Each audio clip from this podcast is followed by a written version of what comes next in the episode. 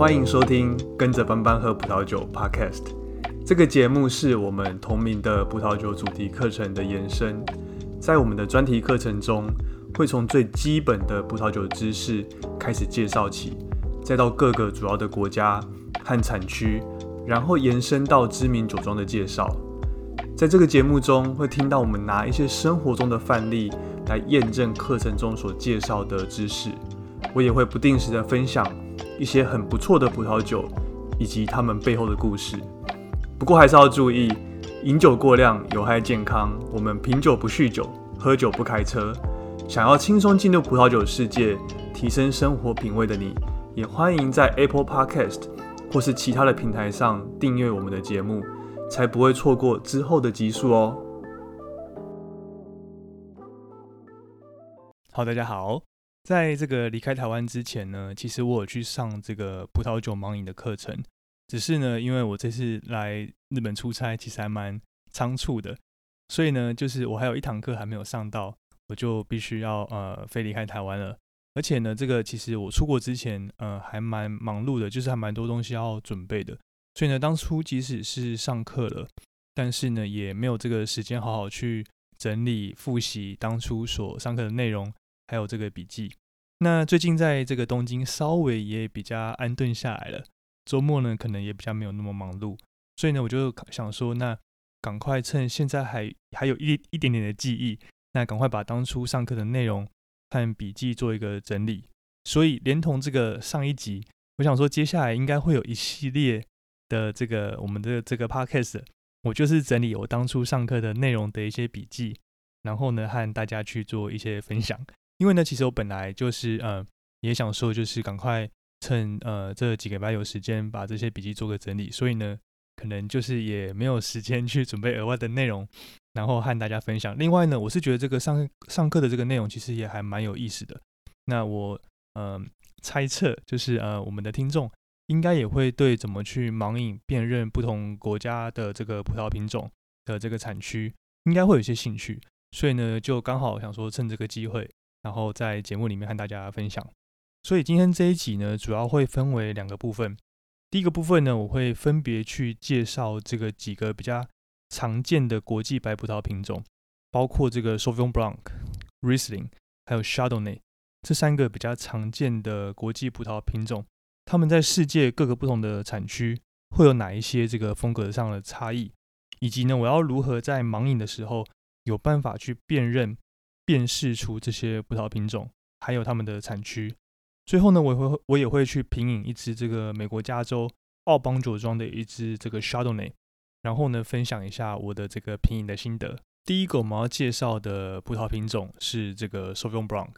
Sauvignon Blanc 其实我们在上一集有稍微提到。它最这个典型的香气，如果呢是来自这个呃纽西兰的马尔堡这个产区的 Sauvignon Blanc 的话呢，它最明显的就是它的这个芭乐的这个香气。如果有喝过这个来自纽西兰马尔堡，比如说像是 Cloudy Bay 它的这个 Sauvignon Blanc 的话呢，我相信大家应该都会对它这个芭乐的味道印象会非常的深刻，非常非常容易辨认。另外呢，这个 Sauvignon Blanc 它还有一些典型的风味，比如说像是这个峨眉，峨眉呢，它其实也是这个 Sauvignon Blanc 它很典型的一个香味。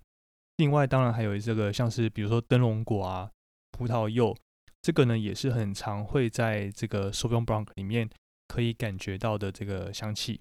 再来呢，就是比如说像是白桃和百香果这两种这个香味会比较容易出现在呃气候比较温暖。一点点的这个环境，在气候比较冷凉的这个环境里面呢，比较难可以辨认到这种香味比较成熟一点这种白桃和百香果的这样的一个香气。所以呢，你就知道说，呃，其实这个香气呢，其实也跟它这个产区是比较冷凉一点点，还是比较温暖一点点，其实会有很大的这个差别。再呢是刚刚是香气，那再来是喝起来的这个口感，通常呢这个酸度。喝起来的这个酸度呢，是 Sauvignon Blanc 它很明显的一个特色，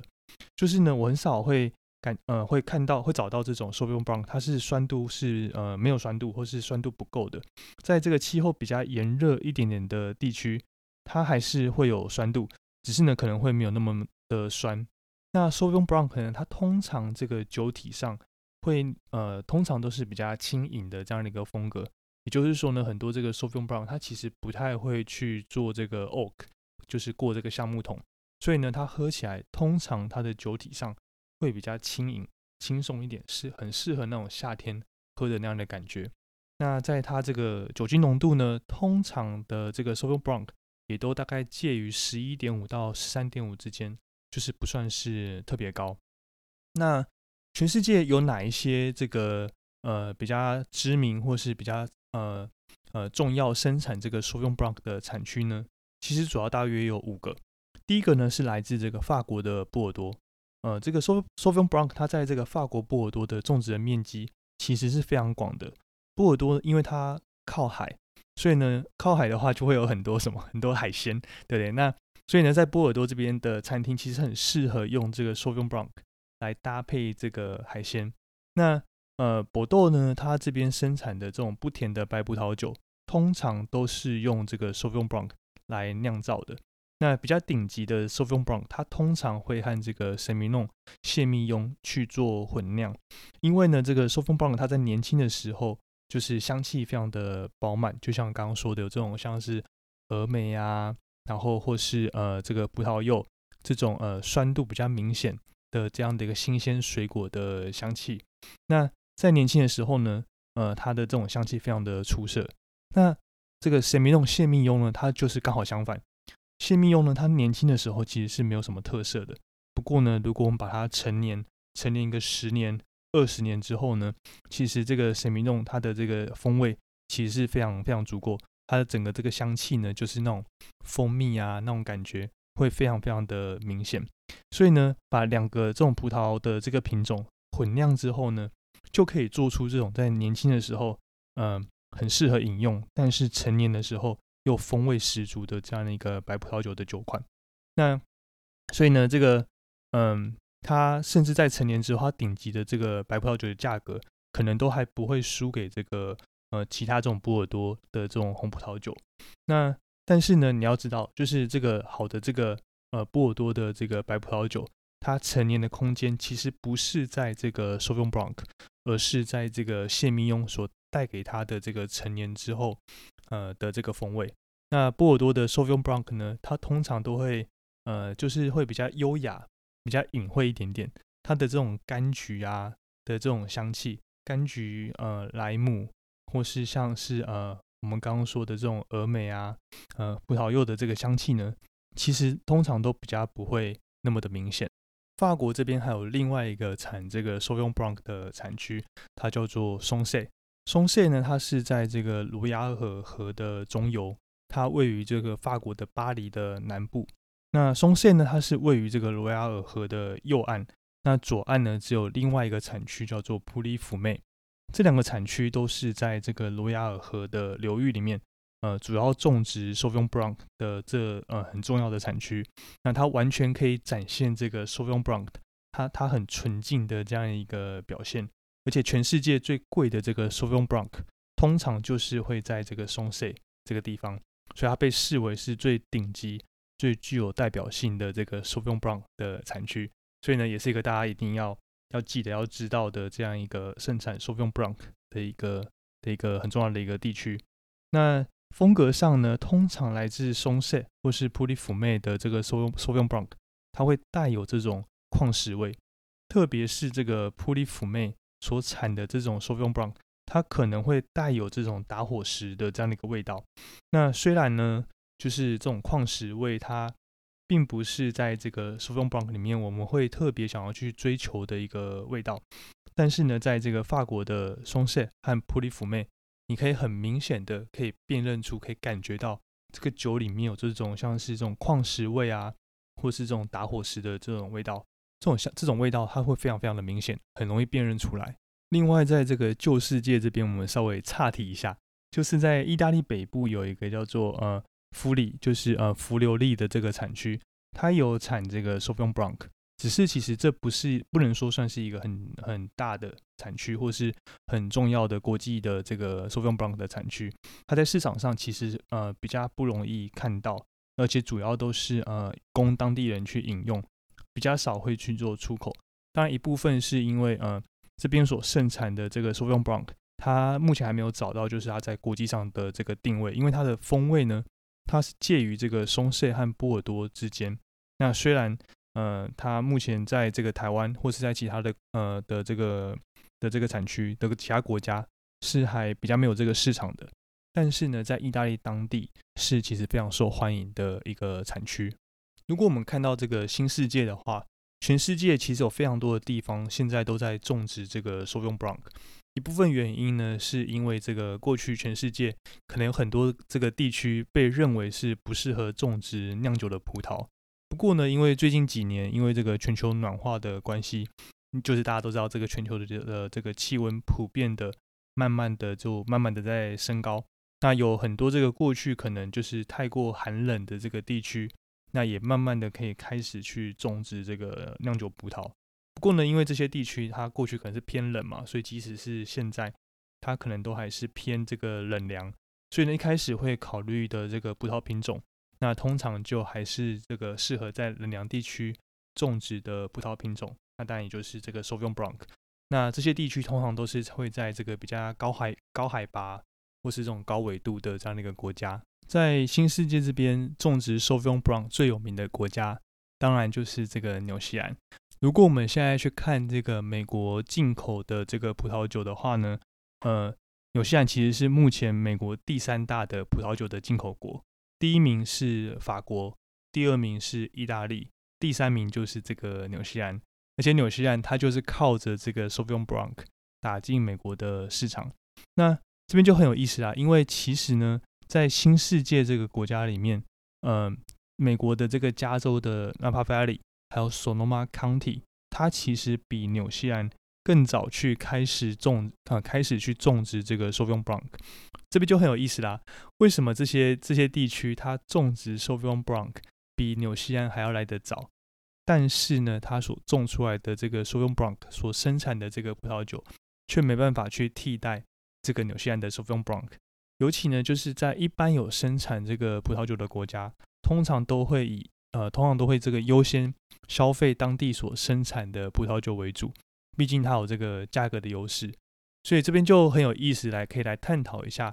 为什么就是美国当地所生产的 Sauvignon Blanc，它嗯打不赢就是纽西兰的 Sauvignon Blanc，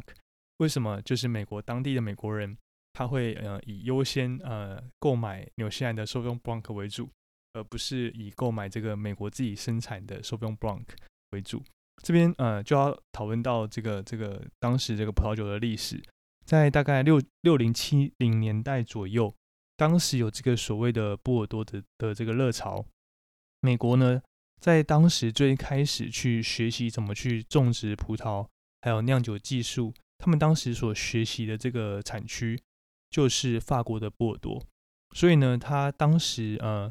就会去模仿，就是呃波尔多这边他们种植哪些葡萄品种，他们怎么去酿酒的。那红葡萄品种主要当然就是呃 Cabernet Sauvignon 还有美露为主。那白葡萄品种呢，就是呃 Sauvignon Blanc。Napa Valley 的气候呢，呃大家可能会觉得这呃 Napa Valley 可能会偏炎热为主，但是其实它也有一些地块是相对比较冷凉的，也适合这个种植 Sauvignon Blanc。呃，当时在当时那个年代，在选择酿酒就是发酵的时候所选择的容容器的时候，当时其实是没有这个所谓的不锈钢桶的，呃，而主要是以这个橡木桶为主来做酿造。现在我们所喝到的这个 s o y o n Brown 的这个气味和风格，其实有很大的原因是来自于这个低温发酵，还有不锈钢槽的这个发明。才有办法去保持 Sauvignon Blanc 它这种很新鲜的这样的一个风味。那如果这个葡萄酒它在呃介于二八到三十二度这样的温度，呃比较高温的这样的温度去做发酵的话呢，其实就是它这种比较清新的新鲜的这种水果的香气，通常就就会不见。这呃其实不是只有这个 Sauvignon Blanc 会遇到这样的一个状况，比如说在西班牙的 Rioja 也会有类似的问题。那在当时，全世界在酿造这个白葡萄酒的时候，其实他们呃都有遇到这样的一个这样这样的一个问题。那当然，有些地区可能是因为它本身气候就比较冷凉，所以它可以在这个酒窖里面来维持住这个比较低温的发酵。不过这件事在这个 Napa Valley 就比较困难，比较没办法成立。所以呢，因为这就造这呃这就造成就是当时 Napa Valley 所酿出来的这个白葡萄酒，它就没办法那么的新鲜，那么的爽口。然后再加上当时它也只能用这个橡木桶来做发酵，所以呢，这个呃 Napa Valley 所酿出来的这个 Sauvignon Blanc，它其实是呃比较不像是那种新鲜的风格的，它的口感稍微会比较呃浓郁一点点，因为它毕竟是在这个橡木桶，算是旧的橡木桶里面去做发酵，所以酿出来的风格就没有那么的清新、新鲜那种清爽、清脆的那样一个酸度那样的一个风格。然后呢，一直到这个七零八零年代，就是当时发明这个不锈钢槽之后，才大大的去改变了这个 Sauvignon Blanc 的风格还有品质。不过你要知道，就算当时发明的这个不锈钢槽，但是你要投资这个不锈钢槽这个设备，它其实也是一个蛮大笔的一笔这个前期的投资。比如说举个例子来说，好，呃，我们都知道，就是呃，美国一个很美国的加州的 Napa Valley 有一个很代表性的酒庄。叫做 Robert Mondavi，他当时在脱离他的们的意大利的家族，然后自己去独立建立这个同名酒庄的时候呢，他其实在当时他是没有这个资源的，而且呢，当时呃，哪怕最好的这个红呃最好的的最适合种植的葡萄品种，可以酿出来的最好的酒款呢，其实是红葡萄酒，只是这个红葡萄酒它是都大部分都需要这个时间去做熟成，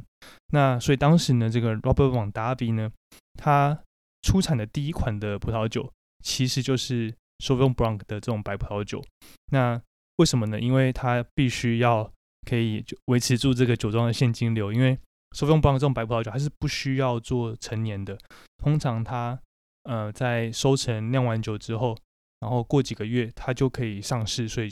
开始卖之后，呃酒庄就开始可以开始有这个现金流进来。那所以呢，当时呢，它就是呃第一款推出的酒。其实就是手用 Blanc，那他用这个这个酒款来维持住公司的营运。另外呢，就是 Robert Robert Mondavi 呢，他也把当时这个推出的 s o v i o n Blanc 呢，把它命名为是这个妩媚 Blanc。那酿造的方式呢，它也是有经过这个橡木桶去做成年。那这某种程度其实也就奠定了这个美国的 Sauvignon Blanc 的这样的一个风格。那当时呃 Robert Robert Mondavi 呢，他有注册这个名字。那当然，在当时也呃也产生一些争议这样子。然后呢，当时在这个七零年代的时候，还发生了一个很重要的一个事件，就是所谓的这个巴黎审判会。当时这个加州白酒呢，它是以这个 Chardonnay 这样这样的一个葡萄品种去赢过这个法国的各个知名酒庄的酒款。所以呢，当时这个普遍的在葡萄酒界普遍就认为，就是加州呢。它要有办法生产世界顶级的白葡萄酒，其实是要使用，呃，要使用这个 Chardonnay 这个葡萄品种，而不是用 Sauvignon Blanc。所以呢，这也造成在当时加州的酒庄一窝蜂的就从这个 Sauvignon Blanc 改为去种植这个 Chardonnay。然后呢，这也因此让这个纽西兰的考利贝，它就有机会用在当时用这个不锈钢槽酿造，然后又比较清新风格的风格的这个 Sauvignon Sauvignon Blanc 有机会就可以赶上来，因此呢，就是美国的 Sauvignon Sauvignon Blanc 可能它要走这个传统的路线，还是要走这个比较纽西兰的这种清新的风格。这两种不同的风格呢，它也是目前呃美国的这个 Napa Valley 和 Sonoma County 这边酒庄他们正在面临的一个问题。那目前呢，可能两个这种品种两种不同的风格都有机会可以喝到。那当然就要看不同酒庄而定。一种呢是他们可能可以酿出很像这种纽西兰的这种手用 blanc 这样一个味道，用这种大的不锈钢槽去做酿造，然后它大量去做生产，那当然价格也会稍微便宜一点点。另外一种风格呢是稍微比较贵一点，那它用不同的酿造的工法，然后酿出这种比较复杂、口感比较浓郁的这样的一个手用 blanc。然后就是在 Napa Valley 和 Sonoma County 这边呢。它通常这边的气候会比呃纽西兰的马尔堡再稍微温和一点点，所以呢，呃，它通常酿出来的酒款，就像刚刚前面提到，它会比较多一些，像是这种橘子啊、熟成的这种呃白桃，还有呃这种比较熟成的这样的一个水果，像是百香果这样的一个风格，在这个像 Napa Valley 或是 Sonoma County 这边会比较容易可以感受到这样的一个风格，比起就是在纽西兰的马尔堡那边所生产的这个，因为气候比较冷凉一点点，所以来自纽西兰马尔堡的收用 Blanc 通常会是比较呃酸度会比较比较酸一点点，然后比较这种冷凉清新的这种呃水果，比如说像刚刚说的峨眉这样的一个风格。所以就可以从这样的一个方式来辨认，说就是呃，我们喝到这个 Sauvignon Blanc，虽然都是来自新世界，但是它可能会是来自不同的这个国家。然后呢，在 Napa Valley 这边，有些酒庄它会去生产这种酒体比较饱满一点点，但是又可以维持一定酸度的风格。那它通常会透过这个橡木桶来增加这个酒体的风味。再就是呃，最后又聊到一下这个纽西兰。纽西兰的这个 Cloudy Bay 呢，它其实就是以这个不锈钢桶酿造的 Sauvignon Blanc 来凸显出这个 Sauvignon Blanc 它比较清新的这样的一个风格。那当然，就像刚刚说，在当时呃，在美国大受欢迎。那主要是是因为在这个呃纽西兰的马尔堡这个产区有两个很主要的一个河谷，一个是这个 Ry 啊 Wyrao River，另外一个是 Tale River，这两个河谷呢。一个气候稍微比较冷凉一点点，另外一个呢则稍微比较炎热一点点。比较冷凉一点点的这个河谷，它会出现这种柠檬啊、葡萄柚、莱姆，还有这种草味的香气。那稍微炎热一点点的，它通常会出现这种白桃或是热带水果的这样一个气味。在呃纽西兰的酒款，可能常常这两个味道会同时的出现，因为它其实可以做这个混酿嘛，所以不同类型的气候。酿造出来的这个 Sauvignon Blanc，它其实是可以互相去做这个混酿的。那马尔堡的 Sauvignon Blanc，它因为市场性的这个关系，所以它通常会酿成这种有芭乐味、柠檬、莱姆的这样的一个风格，所以呢就很容易去做辨识。然后酸度通常也通常会很明显。那比起在嘴巴里面这种酒感，通常你比较容易辨认出来的是它的这种很明显的这样的一个酸度。最后一个要介绍的产区呢，是这个智利。智利这个卡萨布兰卡 Valley 这个地方其实是靠海边，那它受到来自这个南极的洋流的影响，所以这边气候会比较偏冷凉一点点。那算是这个全世界呃 Sauvignon Blanc 它种植面积很大、很有代表性的产区之一。这边所酿出来的这个 Sauvignon Blanc，它通常在风格上会比较爽口一点点，然后带有一些这种矿石味。好，那矿石味呢？这边的矿石味和这个法国的松塞这边所酿出来的 Sauvignon Blanc 这两个地方，它风格要怎么样去区分呢？毕竟这个智利的呃卡萨布兰卡 Valley 它还算是这个新世界，所以呢，它的这个果香会比起这个松塞稍微更于更为奔放、更为明显，还有更丰富一点点。然后，毕竟这个新世界的矿石味会稍微比较没有那么优雅一点点。它比较像是有点像金属铁味的这样一个味道，不像是这个 Burgundy 那种比较旧世界的、比较优雅啊、隐晦的那样的一个矿石味。再来，我们要介绍的是另外一个葡萄品种，它叫做 Riesling 利斯林。通常一般认为这个 Riesling 它是白葡萄品种里面最容易把这个风土的特色表现出来的一个葡萄品种。那呃，稍微比较微甜的这样一个 Riesling 其实很常见的。然后呢，一般在这种大卖场也非常容易买到。我们在以前的 podcast，我可能前十集都是在介绍这个 Riesling，所以呢，有兴趣的听众可以在呃回去把前面几集拿出来听听看，介绍了各种不同的这个 Riesling，然后怎么样去呃辨认，从酒标上面去辨认这个 Riesling 它的不同的甜度。那很多的这个呃酒款，我可能都是拿呃德国的 Riesling 来做介绍。Riesling 它的这个香味上的这个特征呢，它主要会有这种莱姆啊、青苹果，还有像这种蜂蜡、呃茉莉花。最后一个很明显、很特别、很常在这个呃呃 Riesling 里面，或是呃尤其是这个成年之后的 Riesling，常可以闻到的呢，就是这种汽油的这样一个味道。但有些人喜欢，有些人可能会不喜欢。但这个就是呃这种比较。呃，成年之后的 Riesling 很常出现的这样的一个呃香气，那当然呃有因为有这样的一个香气，所以呢它就可以用来辨认这个 Riesling，呃很重要可以用来辨认 Riesling 的一个特征。在口感上面，通常 Riesling 呃它可以酿成这种不甜的这种酒款，呃在英文上把它叫做 off dry。那很多的 Riesling 它则会酿成这种稍微比较微甜这样这样的一个口感。通常呢，这些比较微甜的 Riesling 它通常都是来自德国为主。目前就是呃种植 resin 的地方，通常都是呃比较冷凉的地区，它会酿成这种呃就是酒体会比较轻盈一点，然后比较爽口的一个口感。Riesling 这边呢，它这个葡萄品种，它其他的酸度普遍都是非常高的。那就算是做成甜酒，其实它的酸度也高。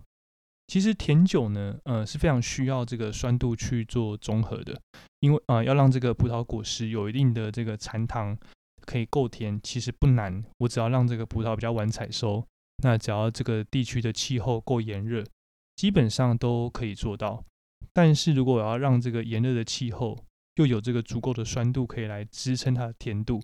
这件事情就没有这么浓，没有这么容易了。全世界这个顶级的甜酒。其实不止不是只是要甜而已，还必须要够酸，这样子才有办法去中和它的甜味。那德国就是一个很好的例子，它刚好就满足这个条件，它可以做出这个酸度非常，呃，甜度非常高，那酸度也非常棒的这样一个甜酒。那没有酸度呢，其实是没办法，呃，很好的去做陈年的。所以呢，德国的甜酒它甚至可以去陈年三十到五十年，然后让喝的人不会感觉到腻。这就好像是嗯，这个蜂蜜茶和蜂蜜柠檬茶的比较的类似的道理。如果今天喝的是这个蜂蜜茶，那种它喝起来这种甜的感觉的话，其实相对会比较容易喝到腻。但是如果今天喝的是这个蜂蜜柠檬茶的话，通常我就可以喝很多。那全球暖化之后要做出这个甜酒，其实呃不算是一件很难的事情。但是呢，要让它有一定的酸度，而且呃，就不是这么的容易。甜酒在目前在这个市场上，其实它也不算是这个主流。主要的原因还是一般人可能认为这个轻松爽口的甜酒，就呃通常卖的比较便宜，所以呃这个就很难卖到比较高的价钱。所以出了德国之后呢，通常就会比较难喝到这个 Riesling 的甜酒。在旧世界这个产区里面。Riesling 它主要种植的产区，呃，通常是在这个法国的阿尔萨斯、德国还有奥地利为主。阿尔萨斯啊，位于这个法国和德国的交界，所以它酿酒的风格受到德国的影响，其实也非常的大。主要它会酿成这种不甜的酒款，这是因为从法国的角度，他不认为这个呃微甜的这种酒款的 Riesling，它在当地会有市场。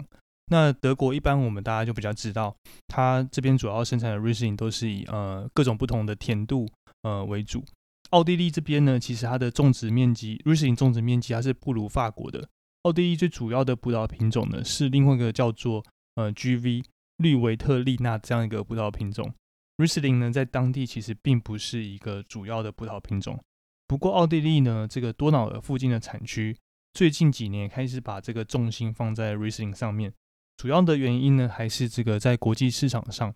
，Riesling 呢，它的知名度还是比较高一点。新世界的产区呢，很多地方其实都有种这个 Riesling，不过品质最高的呃这个新世界产区，尤其是种 Riesling 的产区呢，还是在这个澳洲。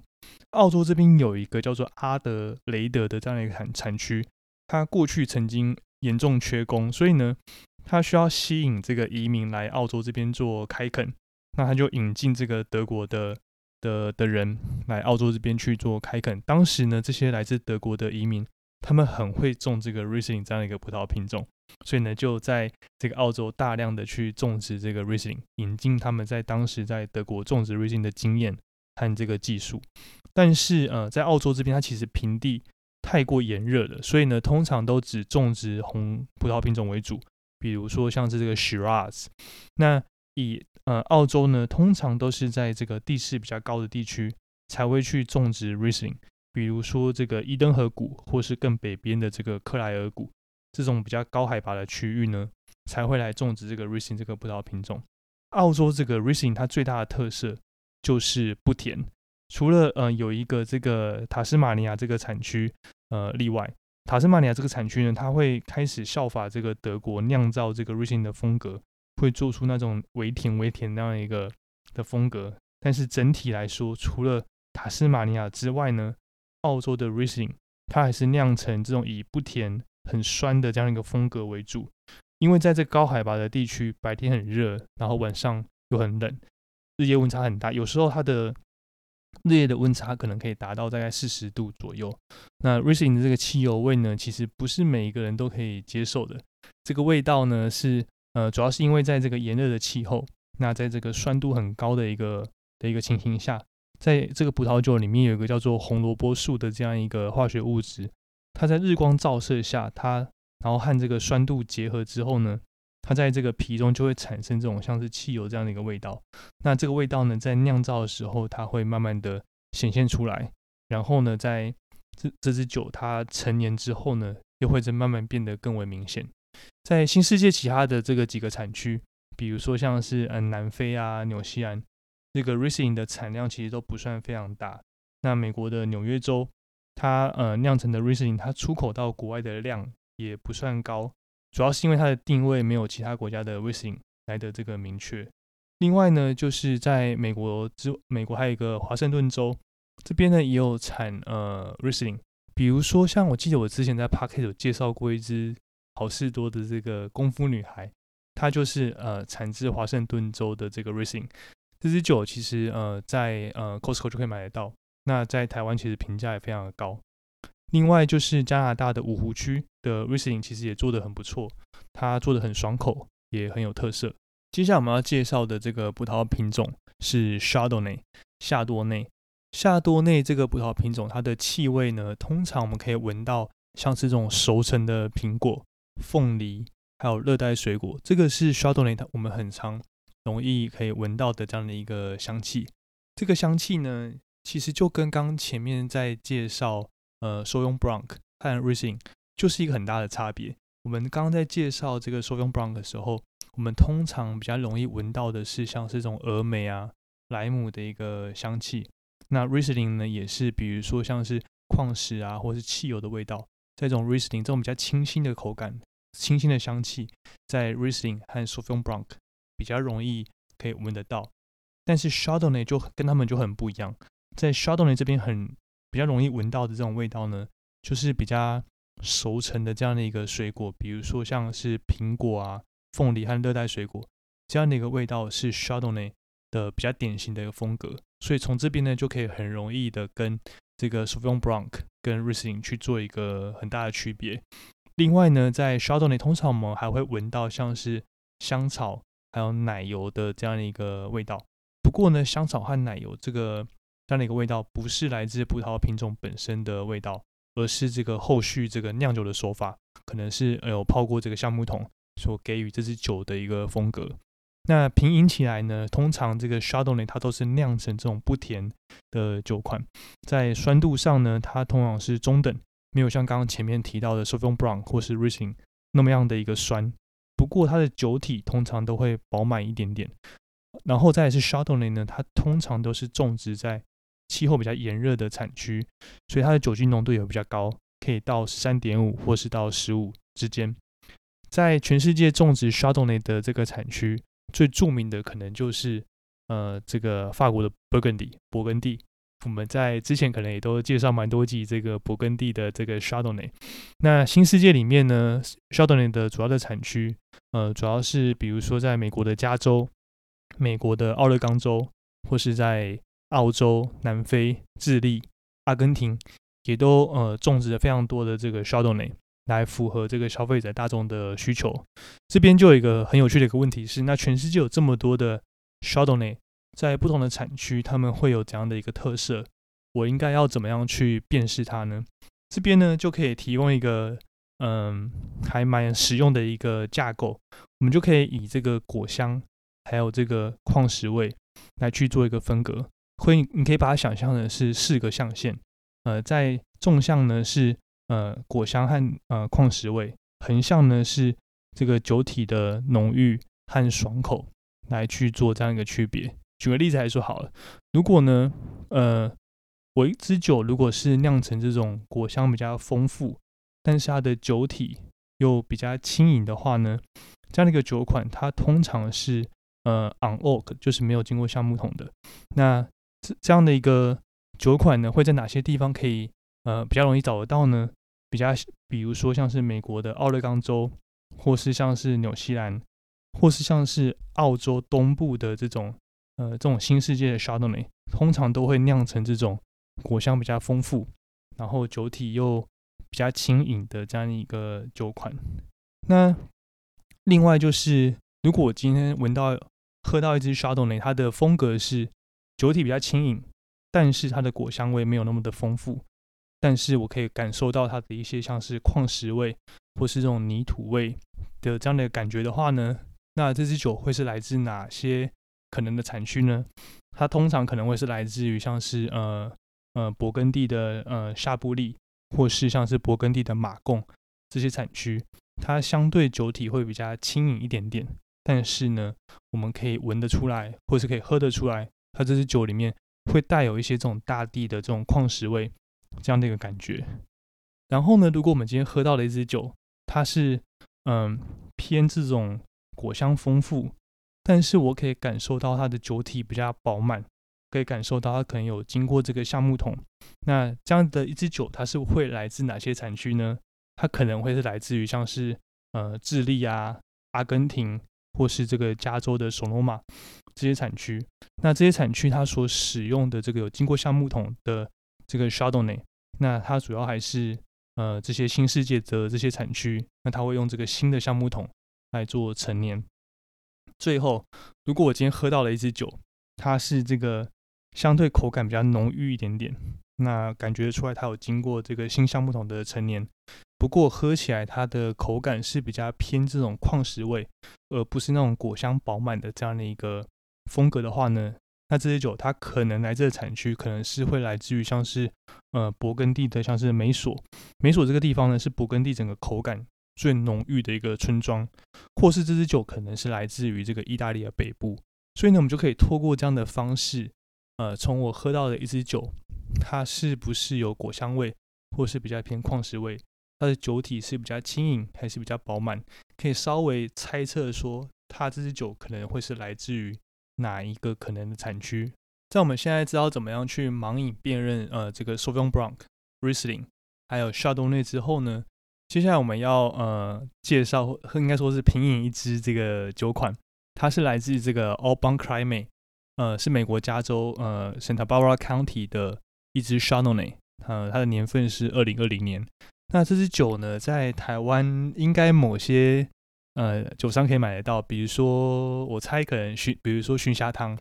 或是这个艾诺特卡，应该是有卖。我在网络上好像有找到，呃，他们有在卖这支酒。呃，不过我其实是在呃日本东京的超市看到的。那呃呃，之前就呃还蛮想试试看这个酒庄的酒，然后也刚好我们今天这一集要介绍这个呃 Chardonnay，呃 Sauvignon Blanc 和 Riesling 嘛，所以我就买了他的这个二零二零年的这个 Chardonnay 的一个酒款，然后呢就买回来试试看。好，那这支酒呢？呃，其实它就是跟我们刚刚前面介绍怎么样去辨认不同产区的这个 Chardonnay，呃，我觉得非常的典型，可以啊，可以直接去呼应到我们刚刚所做的那个的那个架构那个练习。这支酒呢，看起来就是呃中等的一个酒色，那它的香气其实不算是很奔放，但是呢，我可以很明显的感受到。它的酒体是比较浓郁的，因为闻起来就有这种比较偏奶油的这样的一个香气，所以呢，从刚刚那个架构，我们就可以知道说，呃，它是比较偏呃，就是酒体浓郁的那一边。那下一步就是呃，可以稍微去辨认一下，它是比较偏这种果香味为主呢，还是是偏这种像是矿石味为主这样的一个酒款。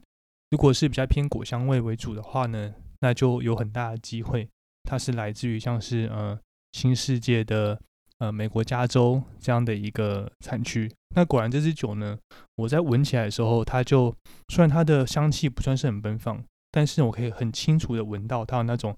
很熟透的这种 热带水果的那个风格。这种水果，比如说像是很成熟的这种苹果，或是这种很过熟的那种柠檬，然后凤梨等等的这样的一个香气。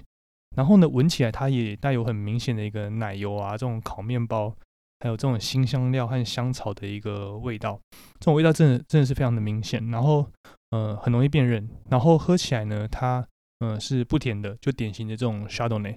不过呢，呃，酸度是非常高。那口感呢，其实因为它是有 oak 过，有这种有做呃，可能有过这个新橡木桶，所以它口感是呃相对比较圆润的，然后喝起来带有一些这种莱姆啊，一些矿石的一个感觉，然后奶油的风味其实非常的明显。那酒体我觉得算是呃中等饱满，啊很有这个分量，然后它的尾韵也算是还蛮丰富的。我觉得这个这支酒很适合搭配这种奶油明太子意大利面，所以我在喝的时候就是搭配这个呃奶油明太子意大利面，我是特地去这个。便利商店买的，然后，呃，然后，然后拿来搭这支葡萄酒，我觉得喝起来真的非常非常的适合，因为，呃，这支酒它里面的这个奶油的调性和意大利面的这个意大利面里面这个奶油，我觉得搭配里面，呃，搭配的非常好，它整个口感很巧妙的，就是融合在一起。那我自己是呃非常推荐大家可以试试看这支酒，我觉得喝起来真的是非常的非常的不错。那，呃，它的口感也算是还蛮复杂，蛮有层次感的。然后，呃，价格其实也蛮便宜的。我在，呃，但我记得台湾可能要卖到超过一千块，但是我在东京这边买的时候，换算成台币可能只需要七百多块，不到八百块。那我自己觉得是非常非常的划算，然后会在这边推荐给大家。以上就是我们今天这集的内容。我们今天介绍怎么透过盲饮的方式来辨认说几个比较重要的国际白葡萄品种，比如说像是这个 Sauvignon Blanc、Riesling。还有这个 Chardonnay，我们也介绍了怎么样透过呃去嗯我们闻到的或是喝到的一支呃酒的里面的这个特征，它特别这个的这个香气或是口感，来稍微推测这支酒它除了品种之外呢，它可能是来自于哪一个国家，甚至是哪一个产区，这些当然都不是非常容易的事情，呃，需要透过大量的练习。那当然，呃，希望今天这一集可以稍微提供一个初步的一个想法。那当然，它其实是整理我之前呃上课的这个笔记的内容。那呃，会不会有这个呃就是文章的版本呢？如果有时间的话，我当然是想要把它整理成这个文章，然后也把它放在这个 show note 里面。那我会呃尽量的完成这件事情。好，那。呃，接下来呢的几集，就像我刚刚最开始说的，我们可能也会来稍微介绍一下，呃，我之前上这个盲影课程的时候的这个上课的笔记和上课的内容，然后拿出来和大家分享。那主要就是怎么样透过盲影，然后来辨认或是来推测一支酒它可能是属于什么样的品种或是什么样的产区。那当然最后就是要提醒大家，如果还没有追踪我们的 IG 账号的话呢，也可以赶快追踪起来。那如果想要支持我们节目的话，那呃，我从这个我们可以从这个资讯栏连接就找到这个赞助的连接，你可以选择要做单次的赞助，或是赞助任何你想要赞助的金额。那如果喜欢我们的节目，也请分享给你也对这个葡萄酒感兴趣的朋友，或是在 Apple Podcast 或是在这个 Spotify 给我们这个五星的评价。如果有任何的问题或是建议，或者说什么样想听的内容，也都欢迎透过这个 Apple Podcast 或是这个 Instagram 私讯联络我们。最后呢，当然也希望我们的听众可以来阅读我们整理的文章，这个呢都可以透过资讯链接里面可以找得到。就像我一直在说的，我觉得不管是对准备 WC Level Two 或是 Level Three，或者是单纯对这个了解葡萄酒知识感兴趣的听众，都会蛮有帮助的。好，那就这样的，我们下集见，拜拜。